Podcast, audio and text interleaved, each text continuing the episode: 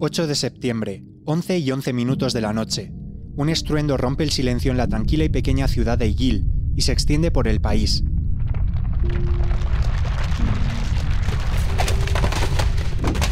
Lo que parecía una noche de viernes como cualquier otra, se convierte en cuestión de minutos en uno de los peores días de la historia reciente de Marruecos.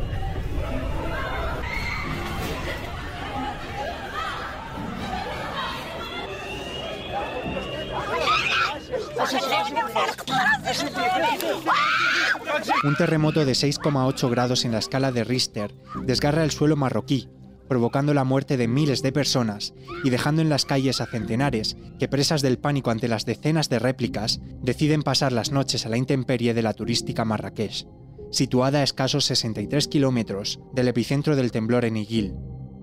Hasta la ciudad se desplazan en la madrugada del sábado nuestros enviados especiales, Pablo Ortega, Carlota Pérez y JJ Madueño, que recorriendo las calles asoladas por la tragedia, nos contarán de primera mano cómo el país trabaja contra el reloj por rescatar los posibles supervivientes y resurgir de los escombros. Terremoto en Marruecos, la tragedia tras el temblor. Pablo Ortega, ¿qué tal? ¿Cómo estás? Hola Manu, ¿qué tal? ¿Cómo estás? ¿Todo bien por aquí?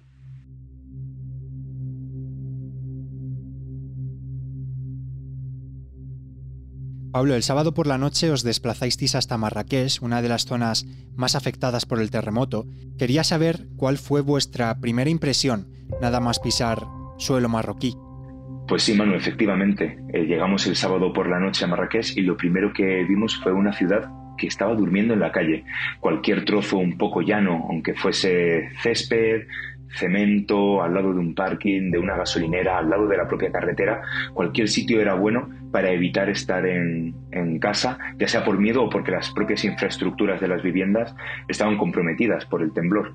Lo siguiente que hicimos fue ir al foco y cualquier persona que haya estado antes en la ciudad se habría quedado impactada con esa escena, porque es una zona que tiene vida 24 horas y sin embargo eh, estaba completamente vacía, a oscuras, eh, con los puestos, la mayor parte de ellos cerrados, aunque sí había pequeños indicios de que, de que algunas personas querían volver a la normalidad a pesar de la crisis. Allí conocimos a un hombre que estaba volviendo a casa por primera vez, iba acompañado de sus dos hijas y de su mujer, y, quiso enseñarnos el estado de su casa, donde vivía con otros familiares, y además poder mostrarnos eh, en esas laberínticas calles del Zoco los daños de, que había provocado el terremoto.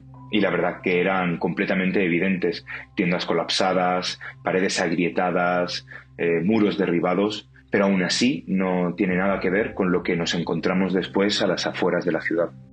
Pero más allá de la impresión visual que provoca la devastación, evidentemente lo más importante es la población. Como es lógico, ante una tragedia de esta magnitud, las reacciones son muy similares y predecibles, pero además aquí se une el componente del miedo a las réplicas. ¿Cómo está viviendo la gente semejante drama? Pues sí, efectivamente, la gente está adoptando este drama desde un positivismo y una resiliencia que impacta. La mayoría están agradecidos simplemente por el hecho de seguir viviendo. Eh, son muy generosos, enseguida te invitan a pasar a las tiendas que les han montado eh, en los campos de desplazados, te invitan a té, te cuentan su historia, te cuentan, te presentan a su familia, de dónde vienen, y la verdad que, es bastante impactante. Miedo a las réplicas. Es difícil de saber, pero lo que sí que tienen miedo algunos es de volver a sus casas. Por ejemplo, en el caso de Fátima, eh, una mujer que conocimos en uno de los, en uno de los pueblos que, que están más cerca del epicentro, nos dijo que tenía bastante miedo de subir a la planta de arriba simplemente a por la ropa de, sus hijos y a por pañales, toallitas, porque estaba medio derruida. Entonces va a ser un proceso muy largo y habrá que ver en qué situación vuelve toda esta gente a la normalidad, cómo son las casas que vuelven a construir, si es que las llegan a reconstruir en algún momento, o si muchos de ellos se quedan desplazados de manera indefinida.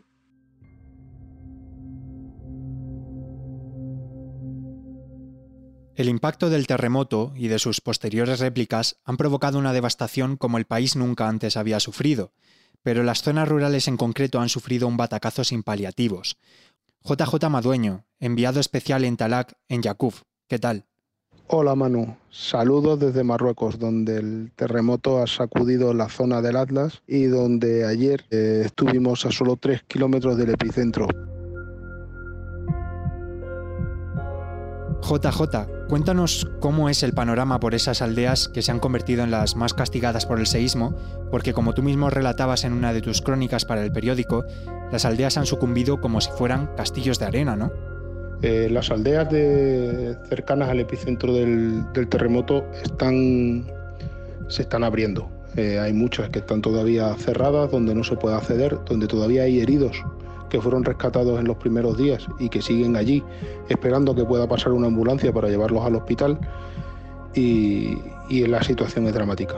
Eh, hay mucha muerte, el olor a cadáveres es tremendo eh, la ayuda humanitaria, las mantas, los colchones, eh, la comida, el agua, se lleva, se lleva en burro porque no se puede llevar ni en coche, ni se puede soltar en helicóptero porque el helicóptero no tiene zona para aterrizar.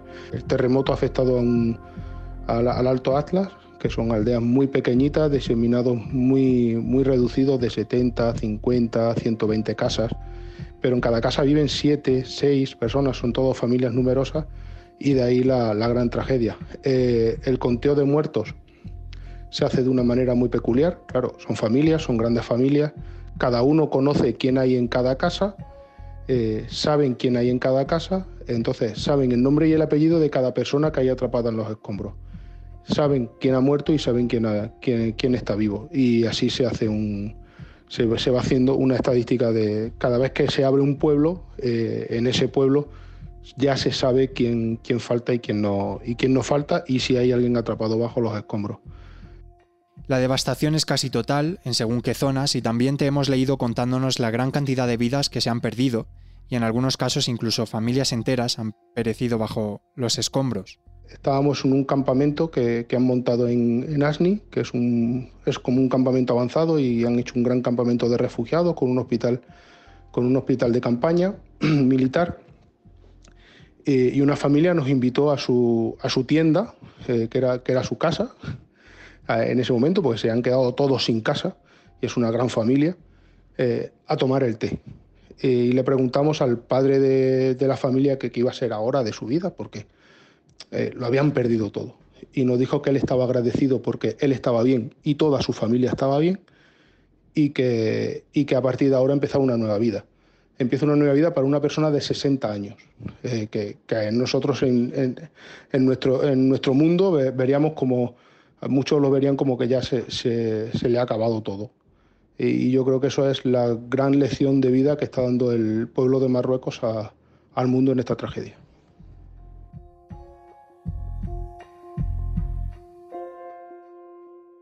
Las autoridades marroquíes han cifrado el número de fallecidos por el momento en más de 2.600 personas, y a medida que pasan las horas, las labores de búsqueda, de rescate e incluso de ayuda humanitaria se vuelven todavía más urgentes si cabe.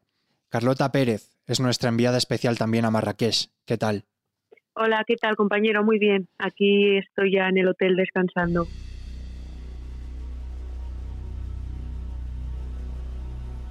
Carlota, ¿cómo describes la situación ahora mismo allí, sobre el terreno?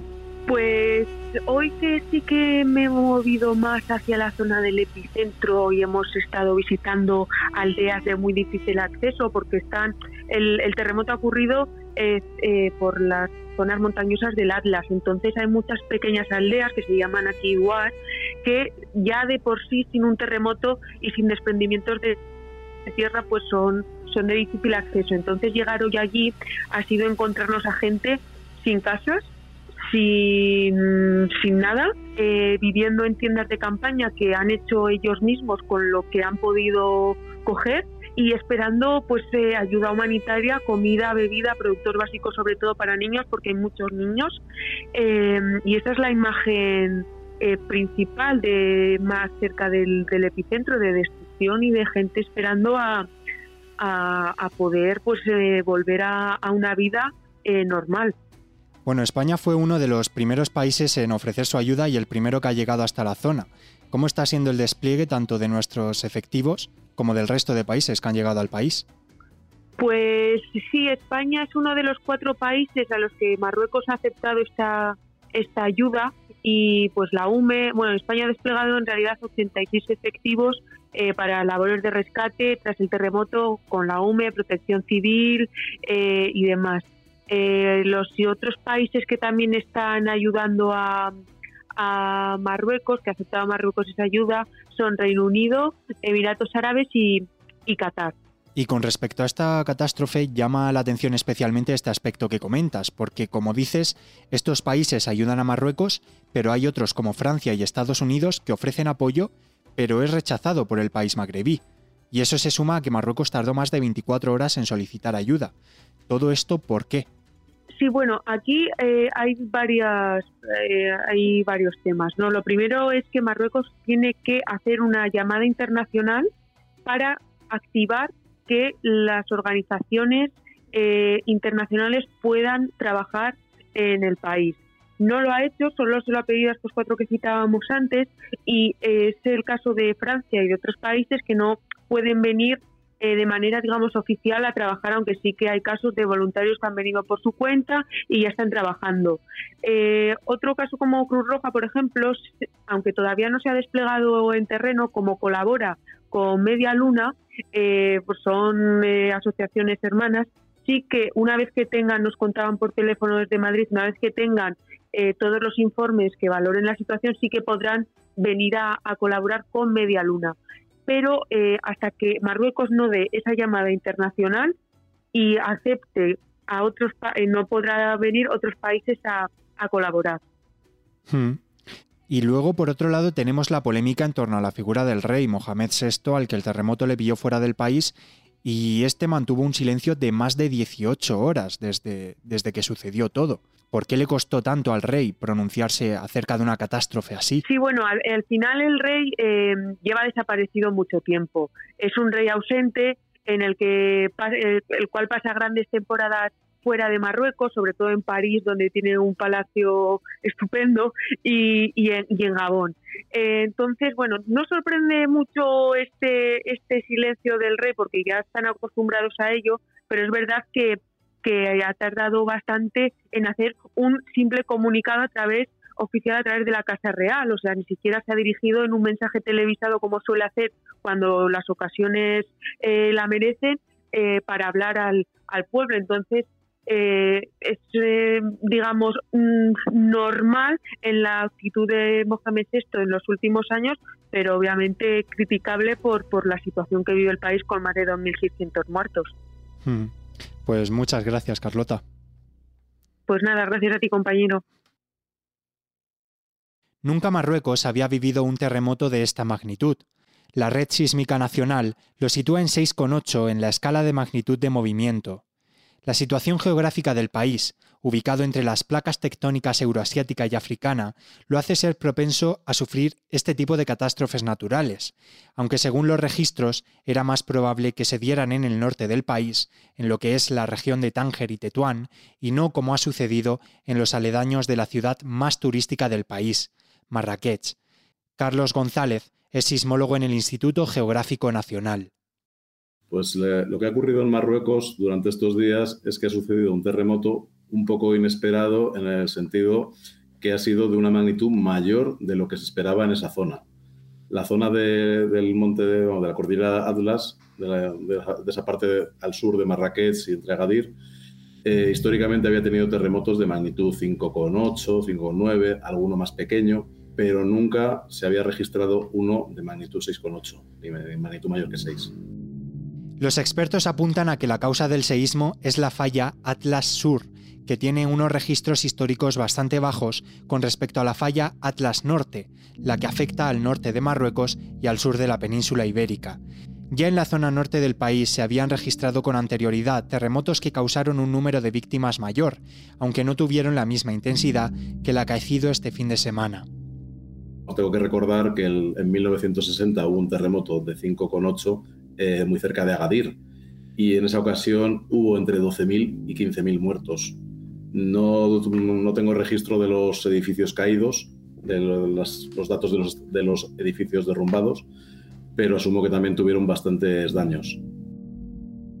El terremoto más intenso que se ha registrado en el país magrebí es de 2004. Tenía magnitud 6,4 y se dio en Alucemas, en la costa norte marroquí. Se superaron los 600 fallecidos, una cifra que está por debajo del número de víctimas registradas en el terremoto de Marrakech. Por ello, cabe preguntarse, ¿qué es lo que hace que un terremoto sea más destructivo que otro?